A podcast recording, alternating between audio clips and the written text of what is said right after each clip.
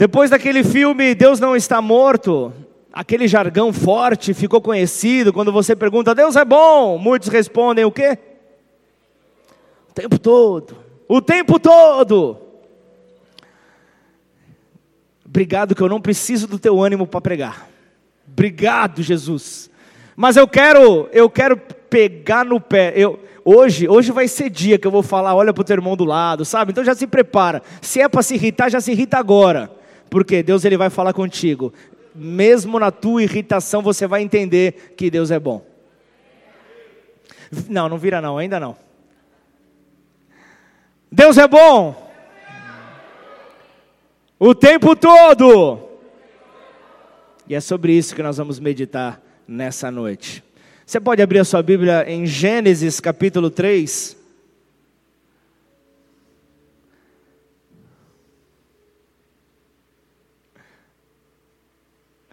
Gênesis capítulo 3. Quero ler os cinco primeiros versículos. Meu sonho era pregar com o chapéu da Noêmia.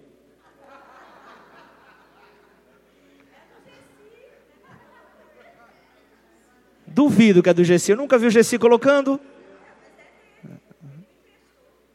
Enquanto o pessoal está tá difícil de achar Gênesis 3, enquanto o pessoal acha, coloca aí, Gessi, só para a gente ver.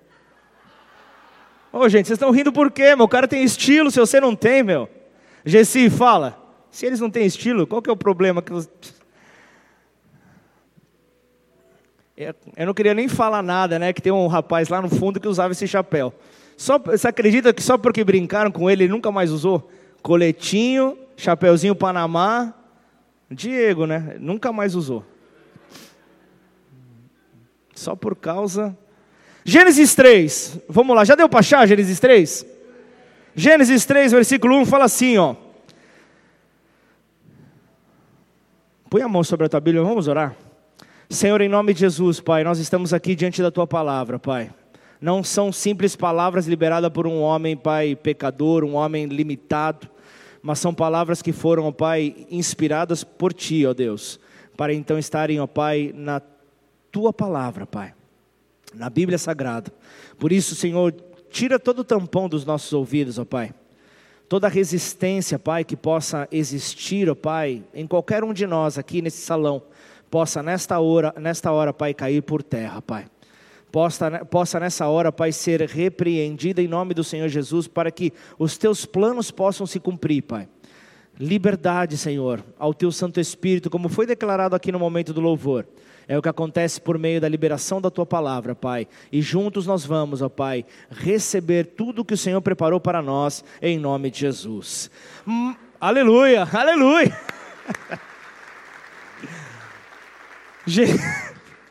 Gessi, ainda bem que eu estou em dia com o meu exame cardíaco, viu? Jesus amado. Tá! Não pareceu? Take a chova. Vamos. Gênesis 3:1 diz assim: "Mas a serpente, mais astuta que todos os animais selvagens que o Senhor Deus tinha feito, disse à mulher: É verdade que Deus disse: Não comam do fruto de nenhuma árvore do jardim? A mulher respondeu à serpente: Do fruto das árvores do jardim podemos comer. Mas, aí a mulher já começou a se embananar. Mas do fruto da árvore que está no meio do jardim, Deus disse: Vocês não devem comer dele, nem tocar nele. Aí já aumentou. Nem tocar nele, para que não venham a morrer. Então a serpente disse à mulher: É certo que vocês não morrerão. Aí já vem o argumento. Aí já vem o argumento para tentar quebrar a, a, a, o, o grande segredo que, que corre séculos e séculos de que Deus é bom está aqui, neste exemplo que a serpente está liberando, mostrando, não é bem assim como você pensa que Deus é. Deus ele quer que vocês morram. Deus ele não quer ver vocês bem. E o texto continua porque Deus sabe que no dia em que dele comerem, os olhos de vocês se abrirão. E como Deus, vocês serão conhecedores do bem e do mal. Quem está falando aqui? Quem está falando aqui? Argumentos. Eu quero nessa noite mostrar para você que a certeza de que Deus é bom não está sobre argumentos, está sobre testemunhos, sobre fatos. Eu estou falando de um casal, eu estou falando aqui de Adão e Eva que estavam ali depois de Gênesis 1, depois de Gênesis 2, tudo o que Deus havia feito, ele disse que era o quê? Tudo que Deus havia feito era bom. Então, qual era o testemunho que Adão e Eva tinham de que Deus era bom? Só que a serpente vem dizer o que aqui para eles? A serpente vem falar: não, sabe o que acontece? Deus não quer perder o seu lugar. Então Deus não ama vocês da maneira como vocês pensam que Ele ama.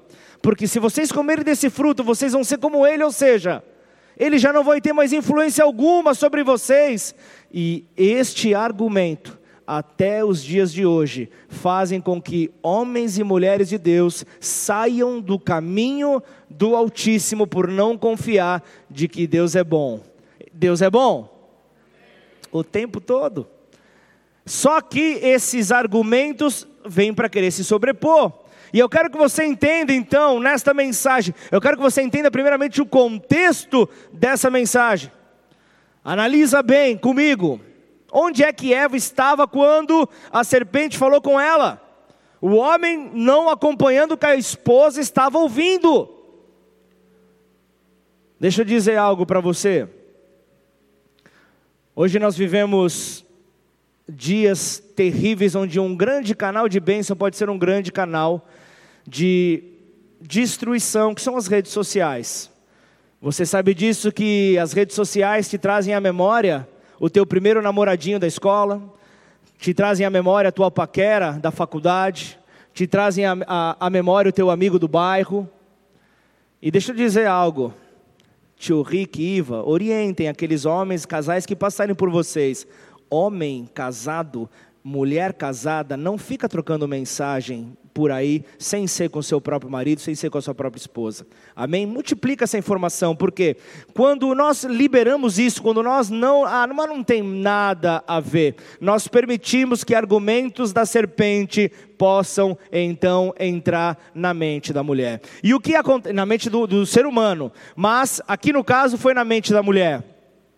A batalha que ela, que ela começa a travar foi justamente por causa dessa ação da serpente. E então nós vemos que quando a serpente lança um argumento na mente humana, os casos de infidelidade espiritual começam a se multiplicar. Só por curiosidade, quem aqui não tem a senha do celular da esposa? Levanta a mão aí se você tiver coragem, pô. Olha lá, tem mulher, mulher dando cutucada já. Baixa a mão aí. Não, de repente você não está nem aí, como eu tal. Eu, eu coloquei a minha. Quem descobre a minha senha, descobre a senha da minha mulher. Eu não estou nem aí, mas o grande problema está em ah, porque eu tenho que ter liberdade, eu tenho que, eu tenho que ter. Oh, deixa eu te dizer uma coisa. Esse teu argumento deveria ser na tua vida de solteiro. Amém ou não? Você casou, acabou tua liberdade. Acabei. Eu não posso pregar no culto de casais. Meu Deus. Voltando, voltando. Agora eu vou falar sério agora. Eu sou um pastor sério. Uma coisa que você precisa saber. Você não é mais dono do seu corpo. A Bíblia fala isso, acabou. A Bíblia fala que você já não manda mais nada em você. Vocês são uma só carne. A história muda. Entenda bem isso. Não permita que nenhuma desonra venha sobre o casamento. Só que eu quero falar da primeira confusão que Eva teve no seu casamento. Ela deu ouvidos àquela serpente. Quando Adão não estava ali ao seu lado, ali é, é, é, tra, trazendo ali o apoio que ela precisava, porque se assim estivesse, opa, peraí, eu eu olho para trás, eu vejo o que Deus construiu, o que Deus formou, tudo é bom. Olha as ideias dessa serpente. Era o mínimo que Eva tinha que ter falado. Era o mínimo que Adão, vigiando ao lado da sua esposa, deveria ter chegado e falado: oh, você está pensando o quê? Você, que papo é esse de que Deus não é bom? Para com isso, onde é que você quer então? Onde você quer chegar, serpente? Vaza, some daqui. essa deveria ter sido a postura então desse casal. Nós precisamos estar realmente atentos. Ela não recebe uma revelação de Deus dizendo: Eu sou bom, viu, Eva? Eu sou bom. Mas é simplesmente pelo fato de que tudo que Deus havia feito era bom, ela recebe essa revelação. Então você entende que toda árvore, ela é conhecida pelos frutos. Toda árvore boa, ela dá bons frutos. Então isso precisa estar claro. Então, se nós julgássemos as coisas pelos frutos, nós não erraríamos. Mas nós fazemos o que? Julgamos pelos argumentos. E quanto melhor a pessoa argumentar para você, mais ela te convence. Você não olha muitas vezes para os frutos. Então, uma coisa é o que as pessoas falam, o que as pessoas dizem. Agora, outra coisa bem diferente é o que elas efetivamente fazem. Portanto, a Bíblia, ela nos ensina de que quando Eva encontra a serpente, ela sabia de tudo o que Deus havia feito. Então, se ela não tivesse ali, naquela hora, com, com, com com falta, com a falta da, com, com a falta da confiança, com a falta da fé em quem Deus era, a bondade de Deus, ela não teria entrado nesse grande engano, ela não teria entrado nessa dificuldade. Tiago 1, versículo 17 fala: toda boa dádiva e todo dom perfeito vem lá do alto, descendo do Pai das luzes, em quem não pode existir variação ou sombra de mudança. Eu sei que Deus é bom, não porque eu sei alguns versículos da Bíblia eu sei que Deus é bom justamente por, por aquilo que Ele tem feito na minha vida, porque Ele é bom. Como testemunho do nosso irmão hoje, não adianta querer falar, colocar cartazes, é só ver o testemunho. Deus é bom. Deus é bom o tempo todo, por isso é que os argumentos do, do inimigo nunca funcionaram na minha cabeça, porque Deus a todo tempo Ele demonstrou que Ele é bom. Eu posso ter escolhas erradas, eu posso ter consequências dessas minhas escolhas erradas, mas isso não muda a essência de Deus. Deus continua sendo o mesmo, Deus continua sendo bom. Mateus 7 fala que a árvore boa não pode dar fruto mal. A árvore boa, se Deus é bom, ele não pode apresentar nenhum fruto mal. E se Deus é bom, ele não pode fazer aquilo que é mal, para mim, para você. Não dá para fazer isso, porque eu vejo que João 10, versículo 10 fala que o ladrão ele veio para quê mesmo? Esqueci. Matar, roubar e destruir. Mas Deus, que é bom, veio para dar vida e dar vida razoável. Dar vida é assim que ele veio? Ele veio para dar vida em atacado, ele veio para dar vida em abundância, ele veio para dar uma vida que não tem limites. Somos nós que limitamos a vida que Deus tem para nós. Somos nós que limitamos essa vida abundante, porque tudo o que dá vida vem de Deus. Tudo que dá vida vem de Deus, tudo que dá alegria vem de Deus. Tudo o que abençoa vem de Deus. Que simples. Certamente muitos vão dizer isso. Que simples isso, como pode uma coisa assim? Agora, se Eva houvesse entendido isso, ela não teria caído nas redes do inimigo.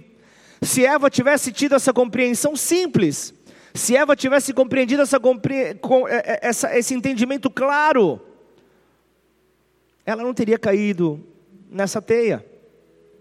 E o curioso é que, ainda hoje, a serpente continua enganando os filhos de Deus.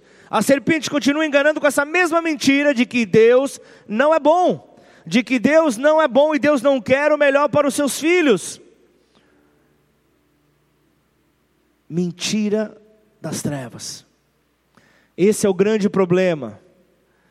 Nós temos tantos, tantos exemplos de transformação. Hoje deu um testemunho aqui, é, o, o, nosso irmão. Nós temos escutado a cada semana exemplos de superação, exemplos de transformação. Pessoas que antes estavam ali se rastejando, hoje estão de pé, estão com família formada, estão dando testemunho, dizendo de que Deus é bom. A partir do momento que você se abre para esse Deus, Deus ele pode então com liberdade fluir. Ele continua sendo bom, você se abrindo ou não mas você pode viver desta bondade que Ele tem separada para você. Se você assim permitir. Se você assim abrir então o teu coração para que isso possa acontecer. Talvez você não conseguiu fazer o negócio que você sonhava, talvez você não conseguiu formar a família que você tanto desejava. Aí sabe o que acontece? Teve, teve que vir Deus no teu lugar e fazer tudo o que você esperava, esperava fazer. Deus chegar para você e falar: Deixa eu te ensinar, porque você não sabe fazer nada direito. Deixa eu mostrar para você como é que se faz, deixa eu te mostrar o caminho, deixa eu mostrar para você Jesus. E então Deus vem e apresenta isso. Então hoje em dia não adianta querer vir com, com argumentos baratos para falarem mal de Deus para você. Não adianta vir com argumento barato, porque as pessoas têm argumentos, mas você tem testemunho. As pessoas têm argumentos, mas o que você vai argumentar contra os meus testemunhos? Você tem que dizer isso. Quando o quando teu inimigo vem querer dizer que você não pode, tem que chegar e mostrar: peraí, quem é você para dizer uma coisa dessa diante do meu Deus que tem a palavra final? O meu Deus que tem a palavra final para todas as coisas. Então para, porque eu sei que muitos estão amarrados nessa teia de mentira do nosso adversário. Muitos acabam comprando esses argumentos, essa voz, sem olhar para os frutos. Será que alguém está entendendo o que eu estou querendo dizer?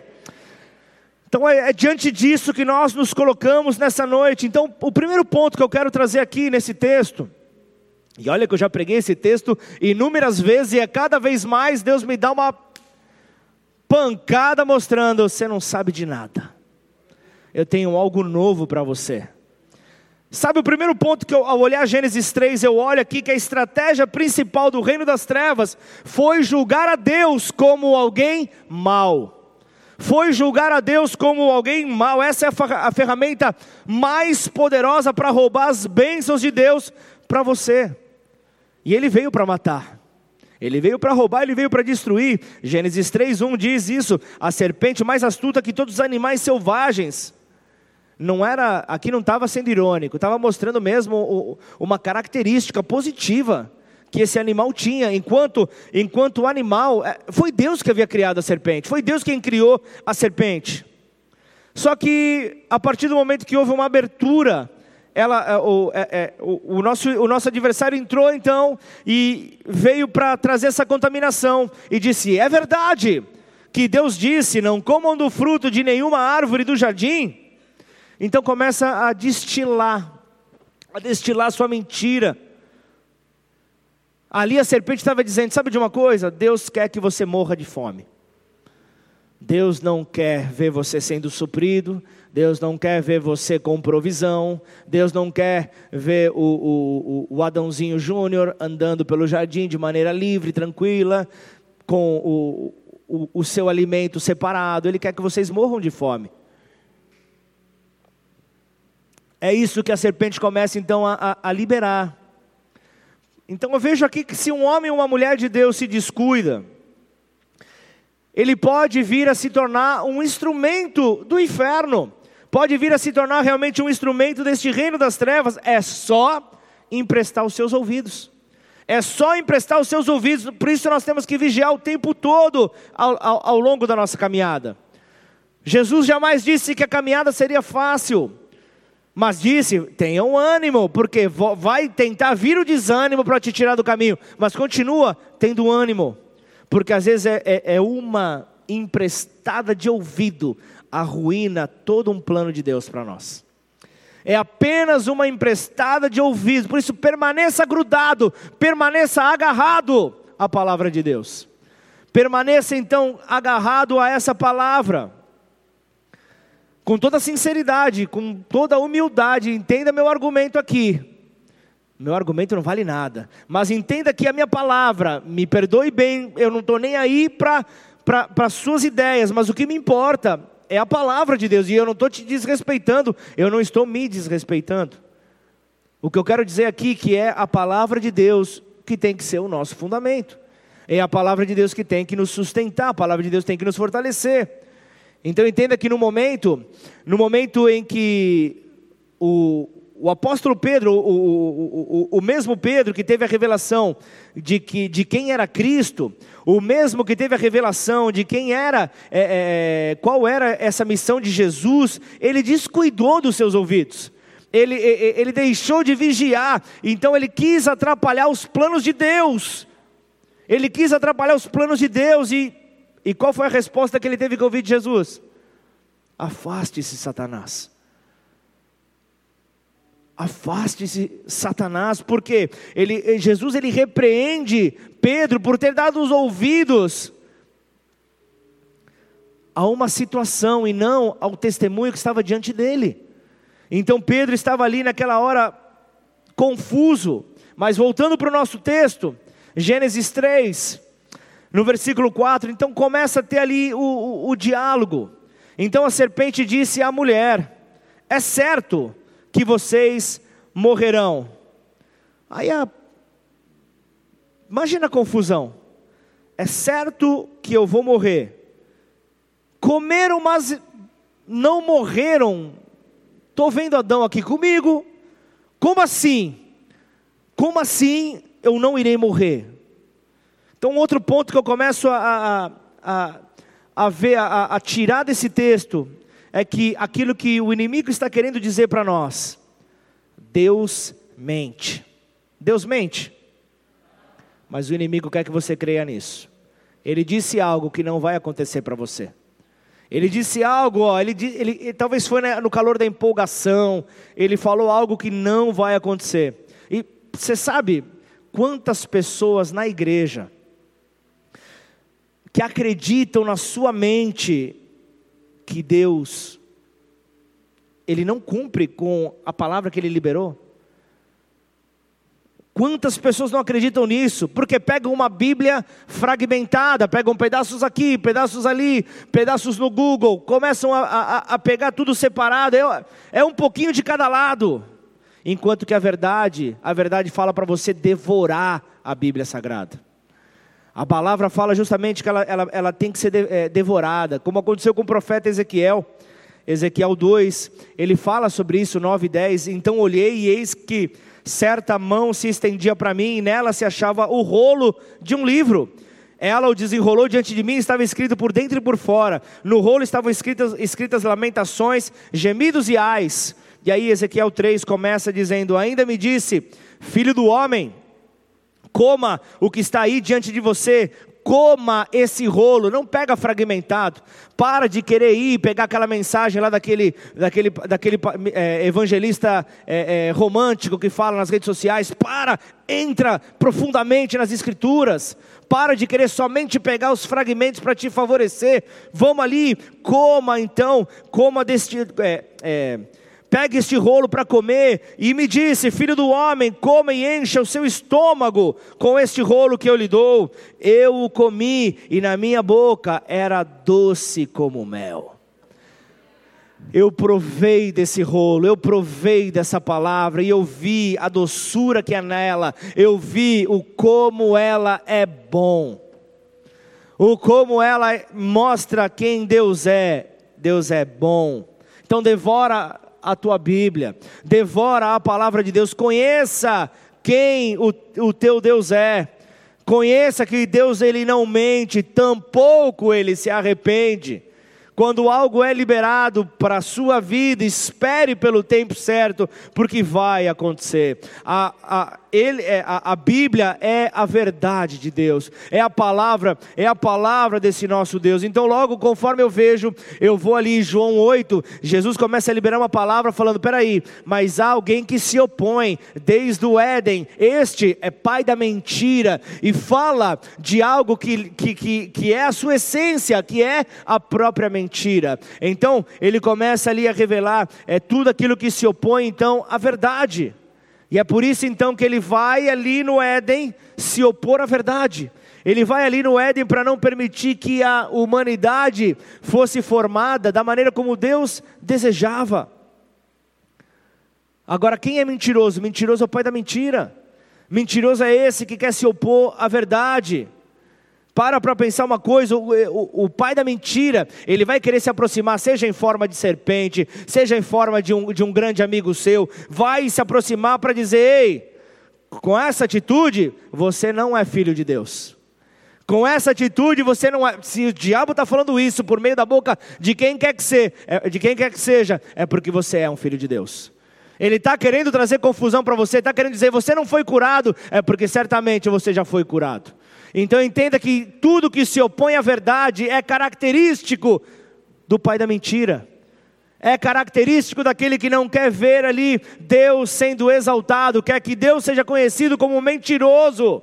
Agora, quando Eva compra a mentira, quando Eva compra essa mentira da serpente, ela faz de Deus um mentiroso para ela, não o próprio Deus. Entenda o que eu estou dizendo. Não vai, não vai arrancar esse, é, esse trecho e dizer que eu falei que Deus é mentiroso. Mas Eva estava querendo mostrar isso por meio da mentira que ela abraçou. Ela acreditou no pai da mentira. Ela acreditou naquele que tem na sua essência a própria mentira.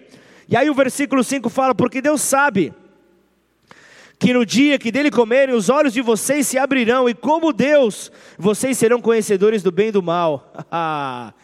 Está tá ficando escancarado. A serpente chega e fala: Você não percebe que Deus não quer que você seja como Ele? Deus não quer que você seja como Ele, então Ele não quer que você conheça a verdade. Isso é mentira. Ele quer que você não só conheça, mas como você devore a verdade que você se apropria cada dia mais dessa vida abundante que Ele tem para você. A Bíblia diz que a vereda dos justos é como a luz da aurora, que vai brilhando mais e mais até o seu dia ser claro, ou seja, até o seu dia ser perfeito. É isso que Deus tem para você. Se você continuar andando pela vereda dos justos, esse, o teu dia perfeito vai chegar, o teu dia de alegria vai chegar, o teu dia de gozo vai chegar. É só permanecer nessa vereda dos justos que você vai ver os planos de Deus se cumprir sobre a tua vida, porque Deus é bom. Porque Deus é bom e justamente porque Ele é bom, Ele quer realmente arrancar esse argumento da serpente sobre a tua vida. Há um dia perfeito de esperando para o teu casamento. O teu casamento vai viver esse dia perfeito. A sua vida espiritual vai ter esse dia perfeito. Os seus negócios terão o dia perfeito. As tuas emoções viverão o dia perfeito. O dia perfeito está sobre você. Aleluia! Para de ficar ouvindo esses argumentos, você tem testemunho. Não analisa, não se analisa pela condição que você está vivendo hoje. Porque se você olhar para a condição que você está vivendo hoje, talvez você diga: Ah, mas espera aí, Deus prometeu algo para a minha vida e eu não estou vivendo isso. Saiba que você está no processo. Continua caminhando. Se ainda não chegou a porta que Ele tem para você, continua caminhando. Continua caminhando. Não desista no meio do caminho. Atreva-se. Atreva-se a continuar caminhando, para poder viver em luz, para poder viver de glória em glória, de testemunho em testemunho. Mas quando nós vemos a, essa conversa com Eva, quando nós vemos essa conversa acontecendo, uma mentira sendo liberada desde o princípio, uma notícia mentirosa sendo divulgada, então a primeira fake news da história apareceu ali com a palavra da serpente dizendo: Deus não é bom. Deus não é bom na sua essência. Então Eva começa a ter problemas, porque abraçou essa mentira, porque abraçou esse argumento. Como assim? Se tudo o que Deus fez até agora é bom, como então eu estou ouvindo algo novo? Como eu estou ouvindo uma informação diferente daquilo que os meus olhos viram até agora? Para. Para com isso, você está confundindo frutos com argumentos.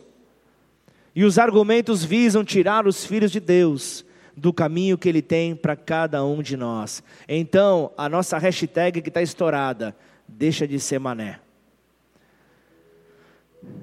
É isso aí, o pastor falou para você deixar de ser mané. Isso foi uma ofensa? Não, foi um abrir dos olhos. Você pode entender como uma ofensa se você quiser continuar de braços cruzados sem ver nada acontecer na tua vida. Mas tem algo que foi liberado na quinta-feira agora. A sua atitude, a sua atitude revela a sua altitude. A sua atitude revela o quão longe você vai chegar, o quão alto você vai chegar, o quão perto do trono você vai tocar mas depende de uma atitude. Então fica ligado. Fica ligado. Então, talvez você está aí num, num, num, almoço de domingo, talvez você está aí num, num, num rolê qualquer, aí vem um manezão e fala assim: ah, ah, mas Deus diz assim, ah, mas Deus diz assado, e blá, blá, blá, blá, blá.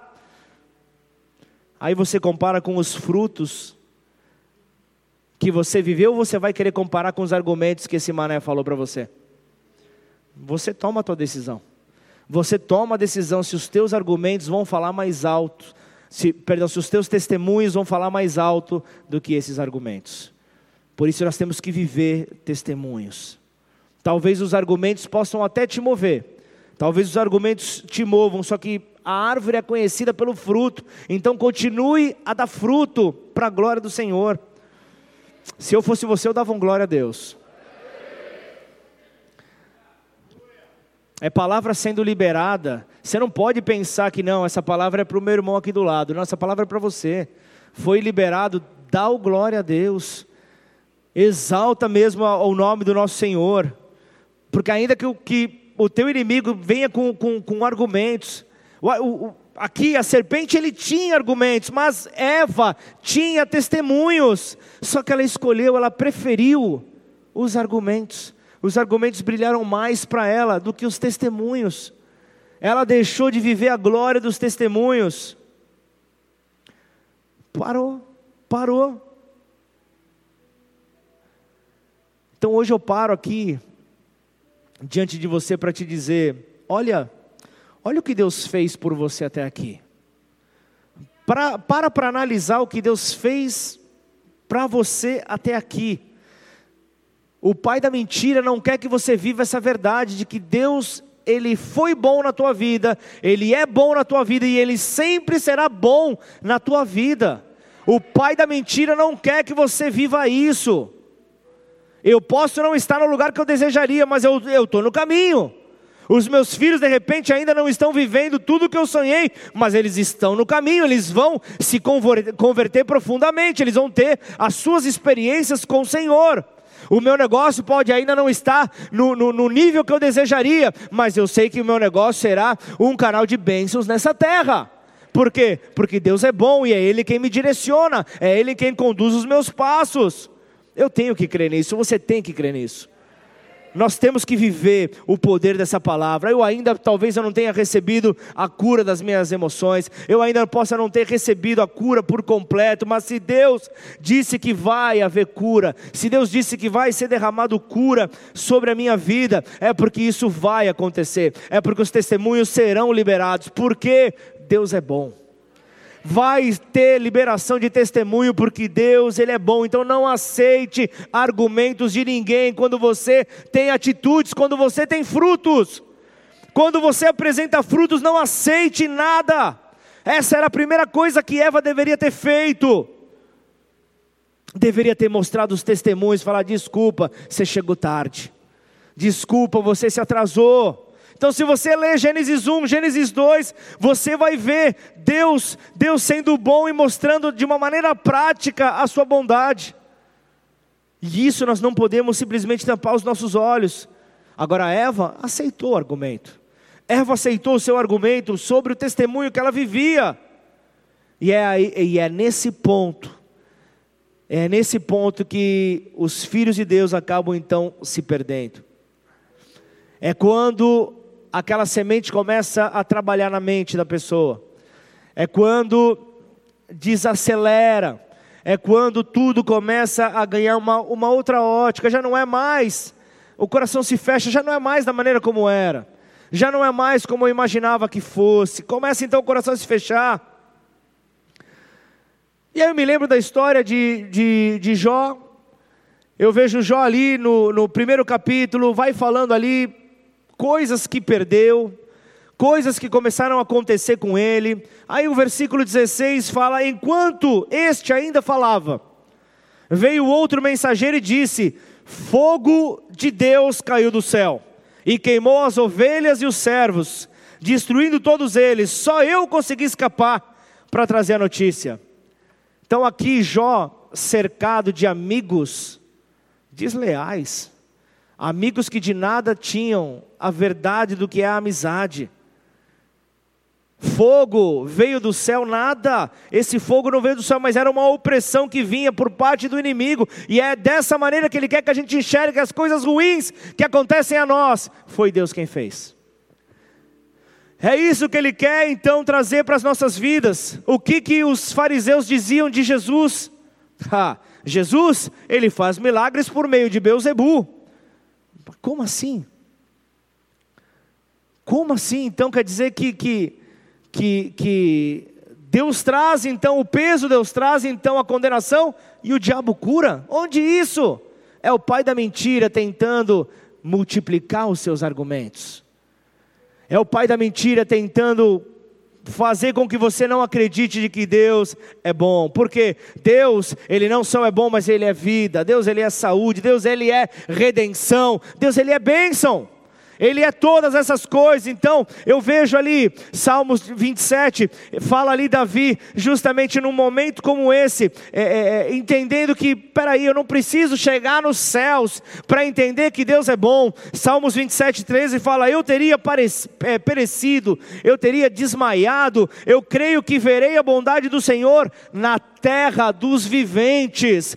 Espera no Senhor, anime-se e fortifique-se o seu coração. Espera, pois, no Senhor. Espera, pois, no Senhor. Eu sei que talvez você está aí esperando. Ah, eu não vejo a hora. Maranata, vem, Senhor. Eu quero ir para o céu para provar a tua bondade. Ei, se posicione aqui. Se posicione aqui como, como, como Davi se, posi se posicione aqui nessa compreensão, é, não apenas quando eu chegar no céu, mas será agora será na terra dos viventes. No céu, não sei se você percebeu, mas no céu você não vai ter que se preocupar com provisão. No céu você não vai ter que se preocupar com isso, você não vai ter que se preocupar para criar os seus filhos. Você não vai ter que se preocupar com cura, você não, não vai precisar ter fé. A fé você vai ter que exercer aqui na terra. É na terra que você tem que exercer a, a fé, e é a fé que agrada a Deus, que é bom.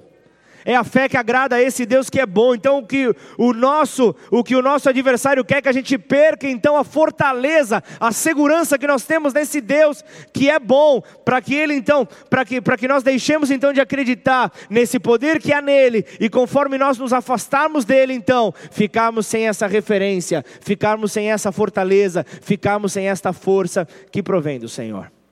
Amém ou não? Então nós temos que abrir os nossos olhos. Então entenda que se eu, se eu tivesse permitido que o inimigo é, é, houvesse então avançado, me atingido, é isso que Davi está falando. Se eu per, permitisse que ele continuasse a romper as limitações, eu teria desfalecido, eu teria desmaiado. Tudo aquilo que, que, que o inimigo tentou contra a minha vida, mas Davi fala: Eu continuei firme para viver a bondade do Senhor. E é por isso que muitos cristãos continuam a se desanimar, porque não aprenderam que Deus é bom. Então você consegue ver que não é tão simples assim essa mensagem. Deus é bom, então tá. Então por que, que muitos hoje estão, em vez de estarem aqui, estão agora na sua casa chorando? Estão a, a, na sua casa pensando nas contas a pagar na semana. Por quê? Porque não têm a profundidade da compreensão de que Deus é bom. Se tivessem essa compreensão, estariam, estariam certos. Segunda-feira eu vou pensar, cabe a cada dia o seu mal. Eu vou pensar na segunda-feira tudo que eu tenho que me preocupar, o que eu preciso planejar, o que eu vou ter que correr atrás, mas hoje eu vou viver o meu tempo de adoração ao meu Deus. E eu vou exaltar ali a minha gratidão para dizer que ele é bom, para dizer que ele pode sobre todas as coisas triunfar na minha vida e através da minha vida. Em nome de Jesus, adore o teu Deus. Hebreus 12. Versículo 1 fala: Portanto, também vós, visto que temos a rodear-nos de tão grande nuvem de testemunhas, livremo-nos de todo peso e de todo pecado que tão firmemente se apega a nós, e corramos com perseverança a carreira que nos está proposta, olhando firmemente para o Autor e Consumador da fé, Jesus, o qual, em troca da alegria que lhe estava proposta, suportou a cruz, sem se importar com a vergonha, e agora está sentado à direita do trono de Deus. Portanto, pensem naquele que suportou tamanha oposição dos pecadores contra si mesmo, para que vocês não se cansem, muito menos se desanimem. Por que, eu li esse texto? Por que, que esse texto tem a ver com, com esta mensagem dessa noite? Por que, que eu li esse texto de Hebreus 12? Porque a maneira como enxergamos a bondade de Deus, qual é, qual, como nós conseguimos enxergar essa maneira? Hebreus 12 fala justamente: é, olhem firmemente, foquem o seu olhar, guardem ali o seu olhar, gravem o seu olhar para o Autor e Consumador da sua fé, Jesus. Olhem para Ele. Então, o Pai trabalha através de Jesus. Então, tá com dúvida, tá com problema, olha para Jesus. Jesus é a expressão da bondade de Deus. Jesus é quem manifesta a obra de Deus sobre as nossas vidas. Ele então tem poder para isso. Então, por que é que os nossos olhos aceitam facilmente alguém que passa por necessidades? Por que, que a gente olha assim e fala, não, está com necessidade, mas mantém firme a sua fé, meu irmão. Mantenha firme a sua fé, meu irmão. Mas nós temos resistência quando nós vemos um irmão nosso prosperando. Puxa vida, o irmão falou que está abrindo um negócio, abriu um negócio, abriu uma empresa, está super bem. Ah, peraí, meu. Nós, nós nos movemos melhor naquele que está passando por necessidade. De onde saiu isso? De que para viver o melhor de Deus, você tem que passar por necessidades. Onde isso foi declarado nas Escrituras. Se Deus é um Deus de grandeza, Deus é um Deus de fartura, se Deus ele é bom, por que, que eu tenho que sofrer para poder viver o melhor dele? Se ele já morreu por mim na cruz, se ele já se fez sacrifício por mim na cruz, por que, que eu preciso ter um voto de pobreza? Por que, que eu preciso ter um, um voto de lamento nessa terra para poder achar que eu estou cheio da unção de Deus? Me diz aí você que quem aqui já leu a Bíblia pelo menos uma vez na vida? De capa a capa. Deixa eu perguntar para vocês. Aqueles que só procuram no Google, acompanha aí. O pessoal já leu de capa a capa. Quem aqui já viu Jesus fazer alguém pobre? Mas a gente viu Jesus multiplicando pães e peixes. Amém ou não? Quem aqui viu Jesus Pessoal que leu a Bíblia de capa a capa, hein?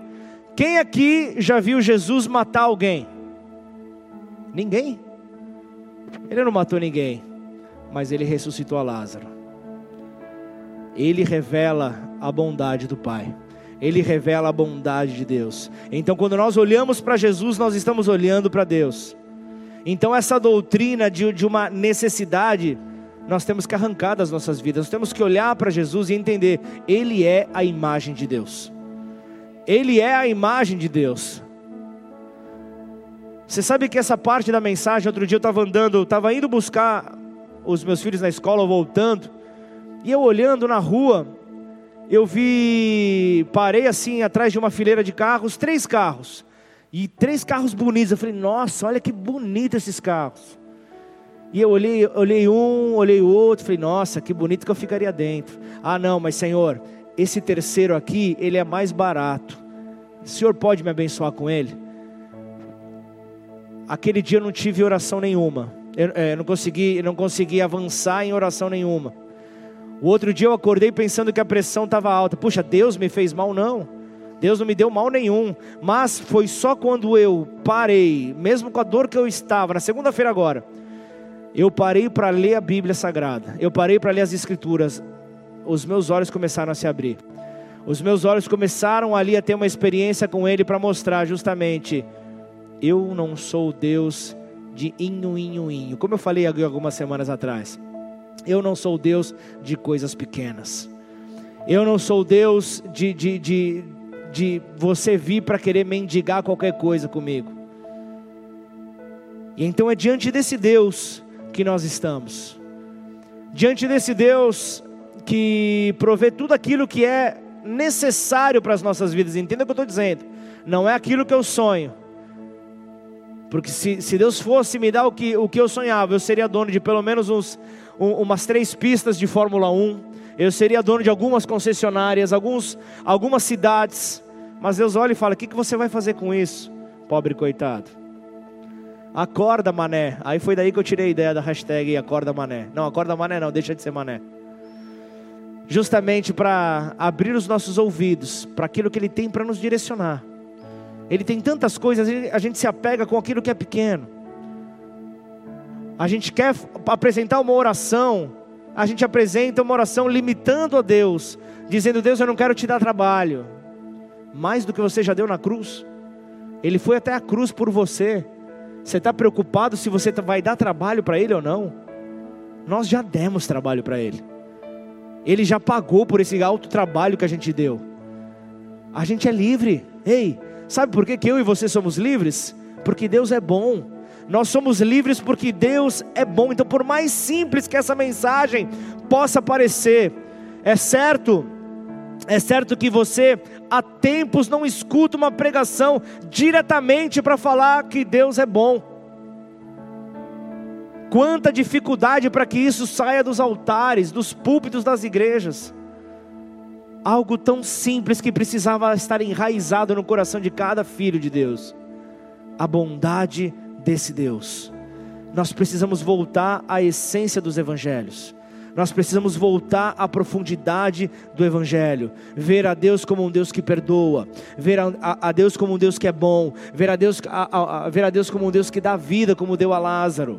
Ver a Deus que, que, que, que libera, é misericordioso, liberta a, a, como gadareno de inúmeros demônios, é porque Ele é bom.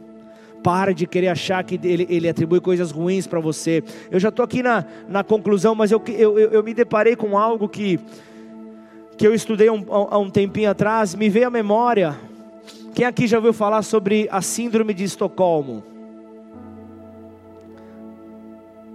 E se eu falar para você que tem muito cristão vivendo a Síndrome de Estocolmo, Síndrome de Estocolmo é um fenômeno psicológico, algo que a psicologia clínica é, explica, que desenvolve um relacionamento de lealdade, de solidariedade, de amor com o seu sequestrador, com aquele que, que, que rapta a pessoa.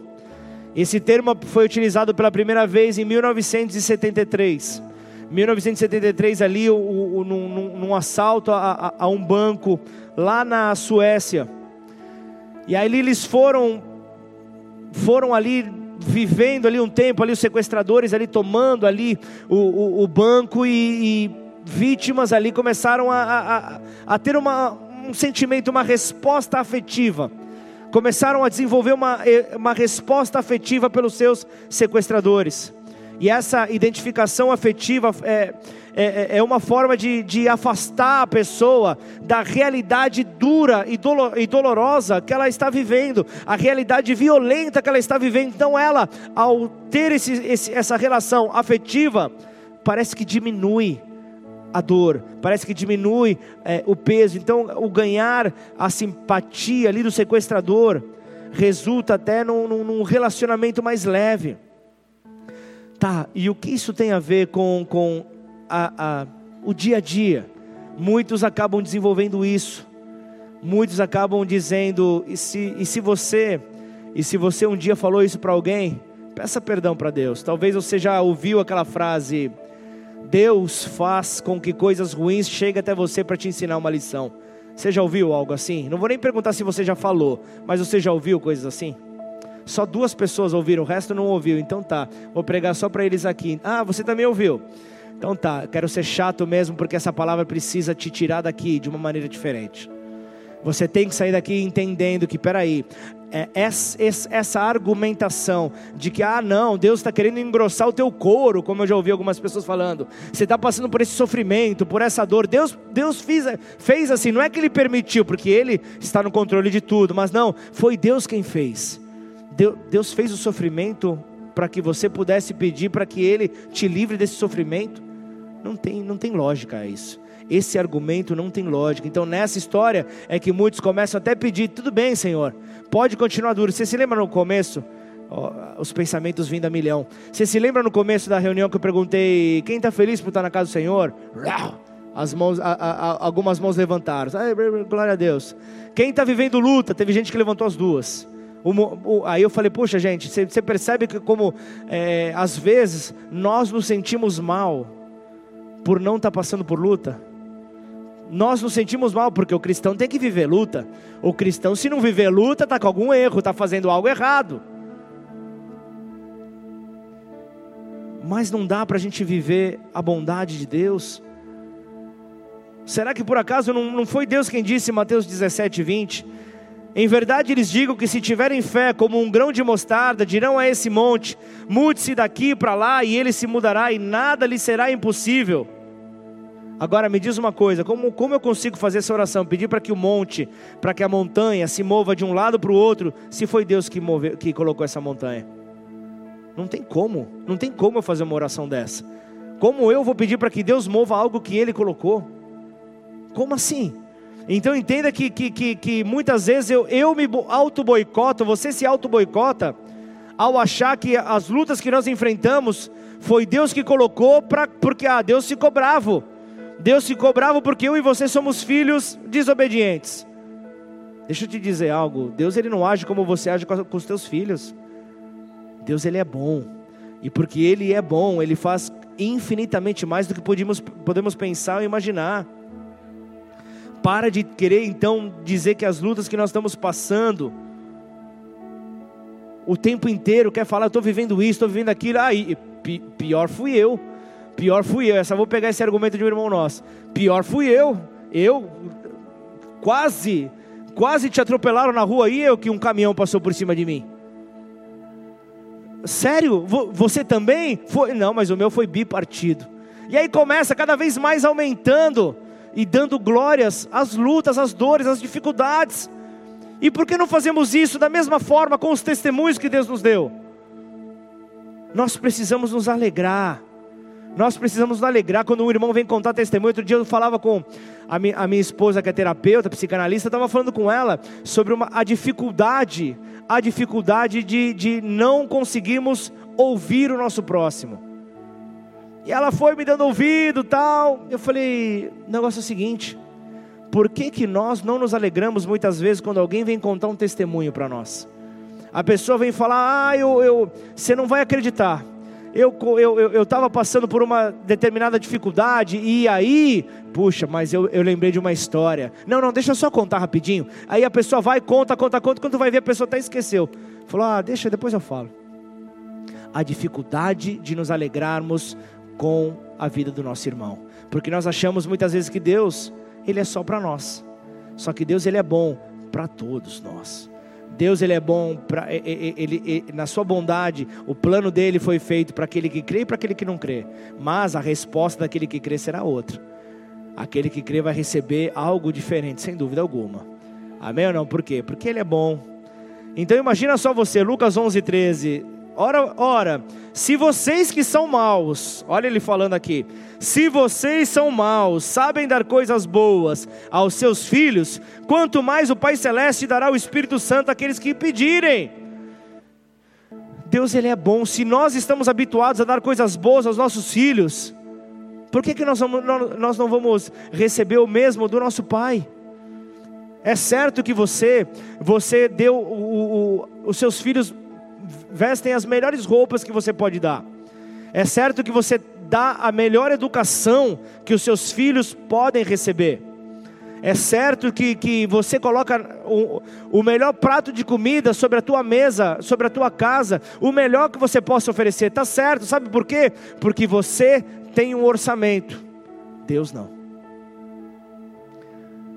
Obrigado pelo amém caloroso, emocionado, receptivo. Eu quero que você receba essa palavra. Eu quero que você se aprofunde nessa palavra. Eu quero que você busque a cada dia mais entrar nessa palavra. Mergulhar então nessa bondade desse Deus, entrar então nessa bondade que só nós encontramos nele, porque o Senhor trata com bondade os que fazem o bem, os que têm o coração íntegro, Salmo 125, 4, Isaías 5, 20 para encerrar, ai dos que ao mal chamam bem, e ao bem chamam mal, que fazem das trevas luz e das luz trevas, que mudam o amargo em doce e o doce mudam em amargo. Então, encerrando aqui, os amigos de Jó culparam a Deus por tudo o que aconteceu a ele. Os amigos de Jó lançaram uma culpa sobre Deus, dizendo que o peso que Jó viveu foi por causa de Deus. Olha, olha o que acontece aqui. Todos nós conhecemos a história. Aquilo lá foi o próprio, o próprio adversário que veio trazendo opressão sobre Jó, sobre os seus. E aí logo depois vem então uma, uma advertência, uma punição sobre os amigos de Jó. E aí Deus chama Jó para orar pelos seus amigos. Justo eles que haviam chamado ali as luz de trevas, confundindo tudo. Então Jó apresenta sua oração aos seus amigos para que eles fossem curados apesar do que eles haviam feito, ele retribui de uma maneira diferente, porque os frutos que ele trazia com ele eram da fonte do eterno, da fonte desse Deus que é bom. E então não há como retribuir com frutos maus se a árvore ela é boa. Então que nós possamos ser esta árvore boa. Então o, o lindo que eu vejo no livro de Jó, é, é, a cada capítulo, a cada versículo que eu, que eu vou lendo de Jó, em momento nenhum Jó acusou a Deus. Em momento nenhum Jó acusou a Deus, então há essa advertência que nós não podemos esquecer o chamar luz de trevas e trevas de luz. Então temos que parar de ficar comparando a mentira do inimigo com a verdade do nosso Deus. Temos que parar de fazer isso, temos que parar de ficar trazendo essa mistureba toda. Porque enquanto nós não cremos então o contrário dessa mentira, enquanto nós permanecermos presos a ela, nós não vamos, não vamos conseguir viver a plenitude de Deus para nós. Nós não vamos conseguir mergulhar. Então me diz uma coisa, se é verdade, pensa, pensa comigo, se é verdade que Deus te ama, por que é que nós pensamos que todo mal pode vir dele?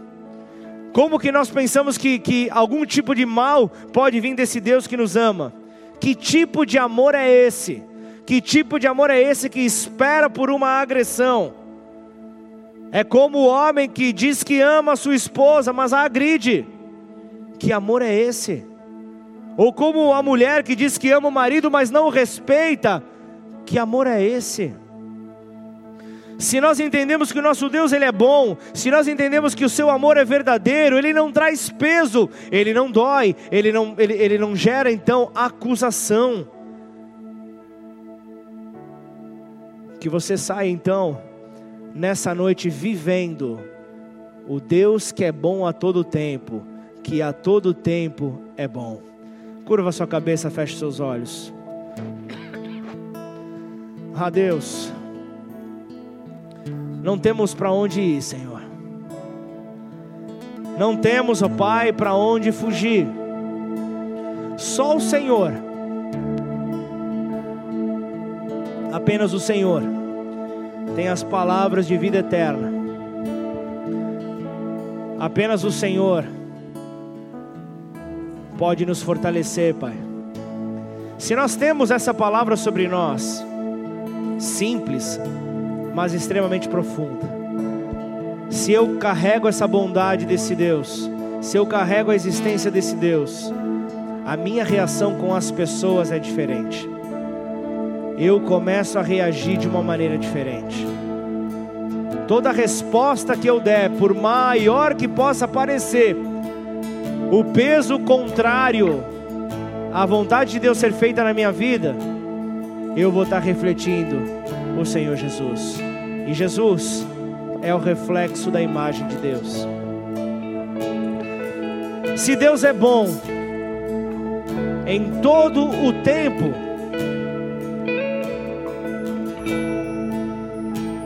Eu não posso deixar que os meus ouvidos se percam e as direções que eu preciso ouvir apenas dele, elas não podem vir de uma outra fonte. Por isso, nessa noite, Deus te leva a meditar nessa palavra. Deus te leva a meditar nesse grande segredo, nesse grande fundamento. A certeza de que Ele pode mudar qualquer cenário das nossas vidas.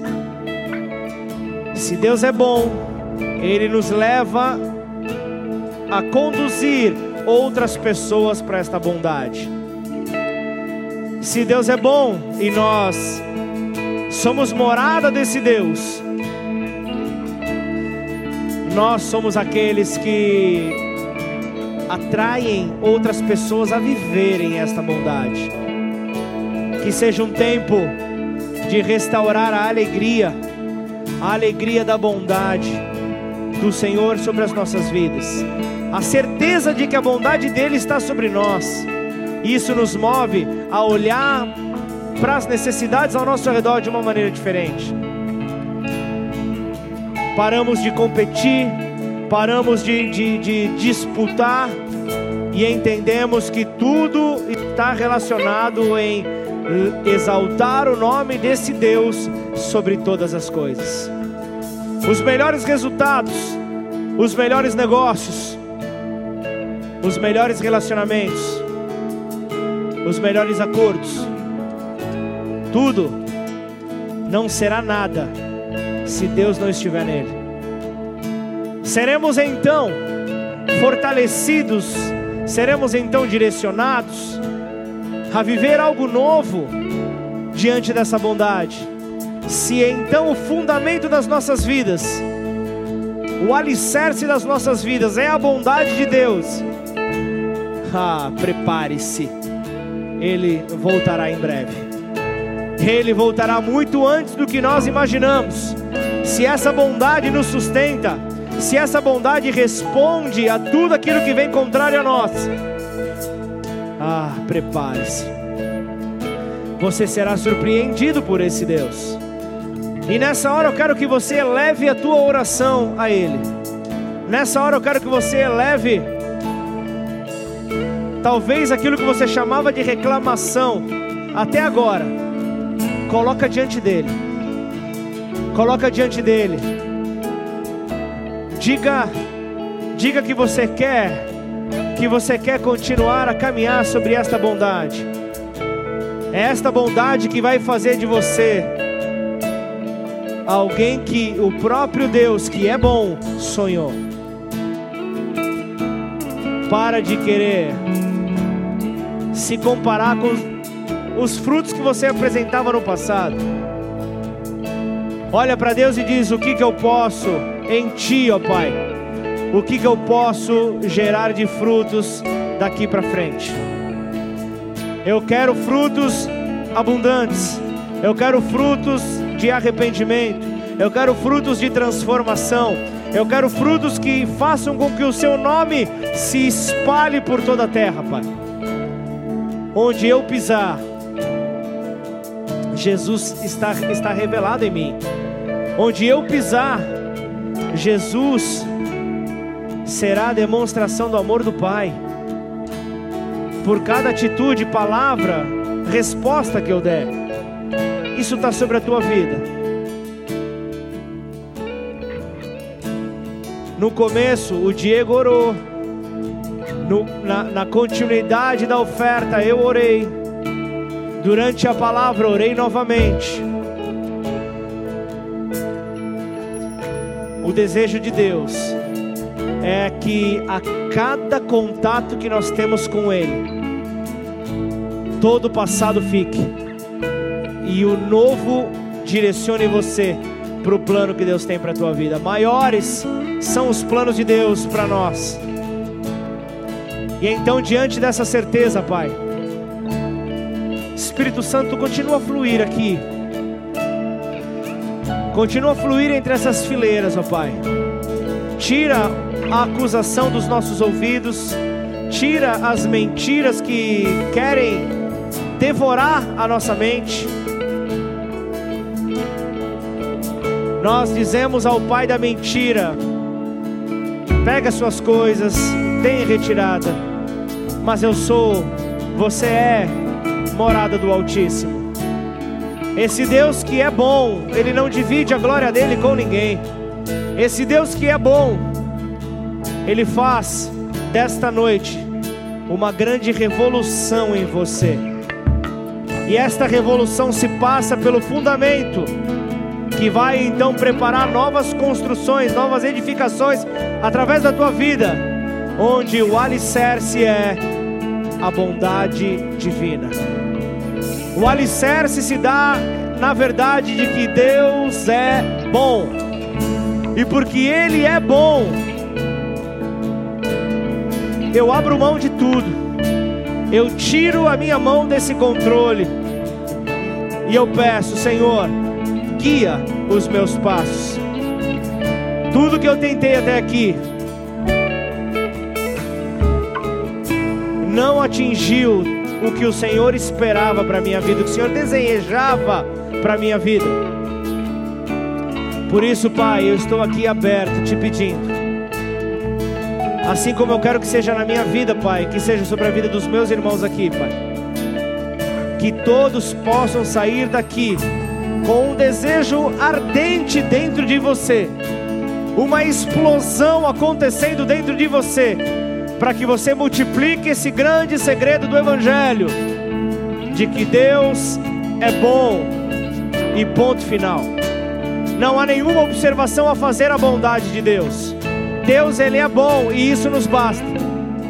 Então diante disso, apresente isso ao teu Deus. O louvor vai invadir esse salão. Conforme o louvor for invadindo, fique na liberdade de ficar de pé no seu lugar, de se ajoelhar, de deitar nesse salão, de sair correndo por esse salão. Fica na liberdade, porque o teu Deus que está de braços abertos te recebendo. Ele é bom, e porque Ele é bom, Ele diz para você: nada, nada daquilo que fechou seu coração, nada daquilo que te paralisou, se comparará ao plano perfeito que eu tenho para a tua vida, filho meu. Por isso, dê liberdade ao Espírito Santo de Deus, deixa ele agir em nome de Jesus.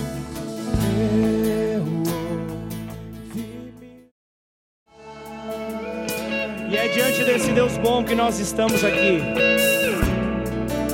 E eu quero nessa hora, nesse próximo minuto, eu quero me deter a você que entrou aqui nessa noite pela primeira vez.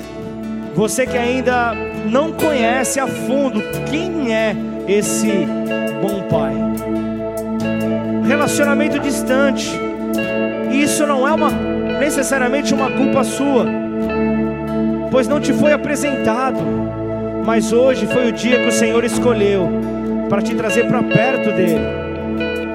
E essa escolha, e essa escolha do Pai é tão grande que não se resume a escutar uma mensagem, uma pregação, mas está falando de uma aliança está falando de, de, uma, de uma reconciliação ao plano original.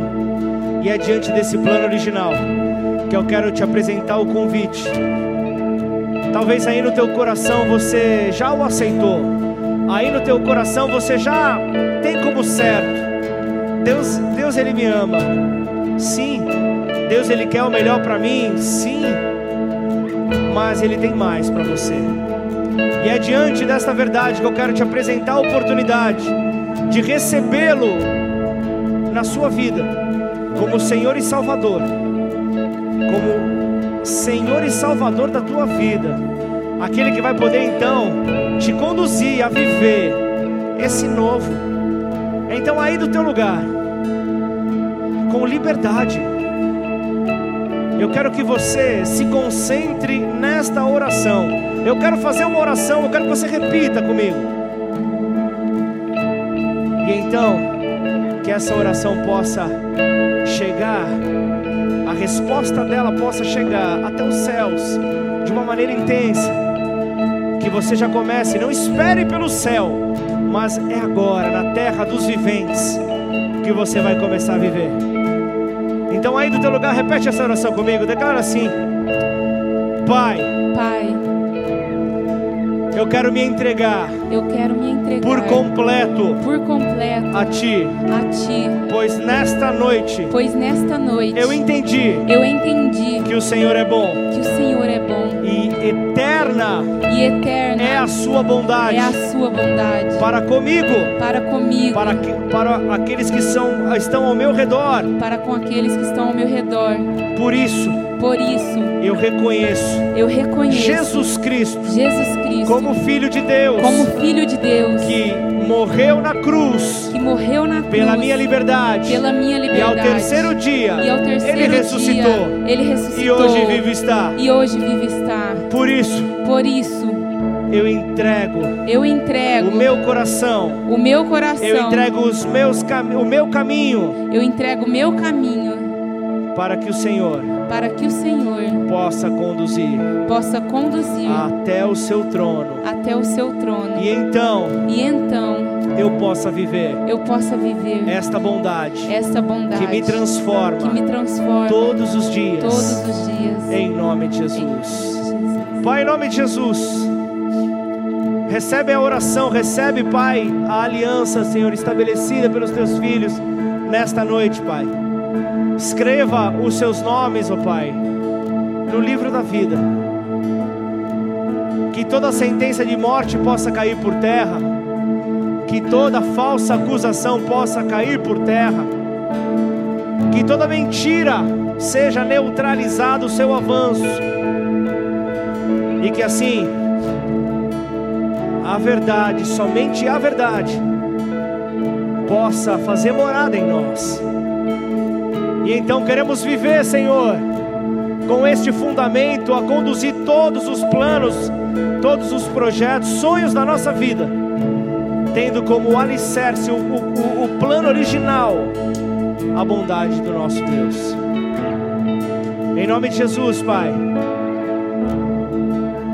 Sabemos que o Senhor, ó Pai, abraça aquele que está cansado, aquele que está sobrecarregado do peso da religião, o peso da acusação, o peso das mentiras que desde o Éden a serpente propaga sobre a terra, para dizer que Deus não é bom, para dizer que Deus não quer o melhor para nós, para dizer que Deus mente.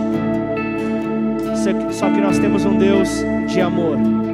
E é diante desse Deus de amor que nós nos rendemos nesta noite, como igreja, Pai, como corpo de Cristo nesta terra, Pai. Para viver, ó Deus, aquilo que o Senhor tem, para gerar transformação por onde nós passarmos, ó Pai. Agentes de transformação, multiplica sobre esta igreja, Pai. Ah, aquele que for no teu caminho, prepara para orar.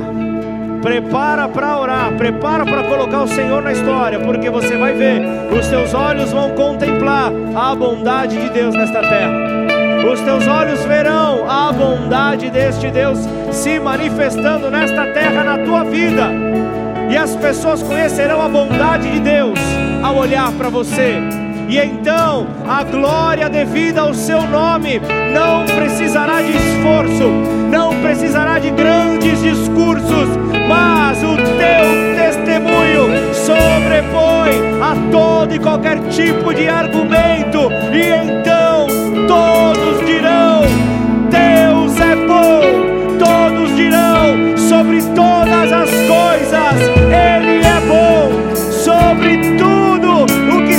levanta contra a minha casa, contra a minha família, contra os meus negócios, em nome de Jesus, o aviso já foi dado, batam em retirada, deem em retirada, mas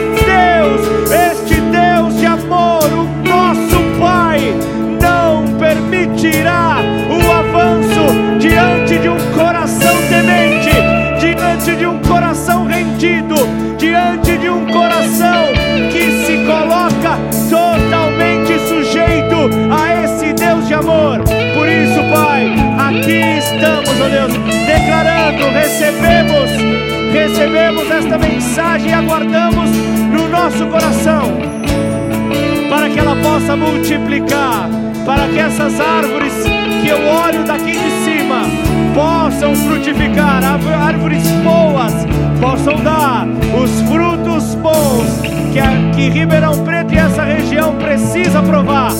E nós assim veremos e diremos: Foi Deus quem fez, porque Ele é bom e não há nada que se consiga comparar com essa bondade. Em nome do Senhor Jesus.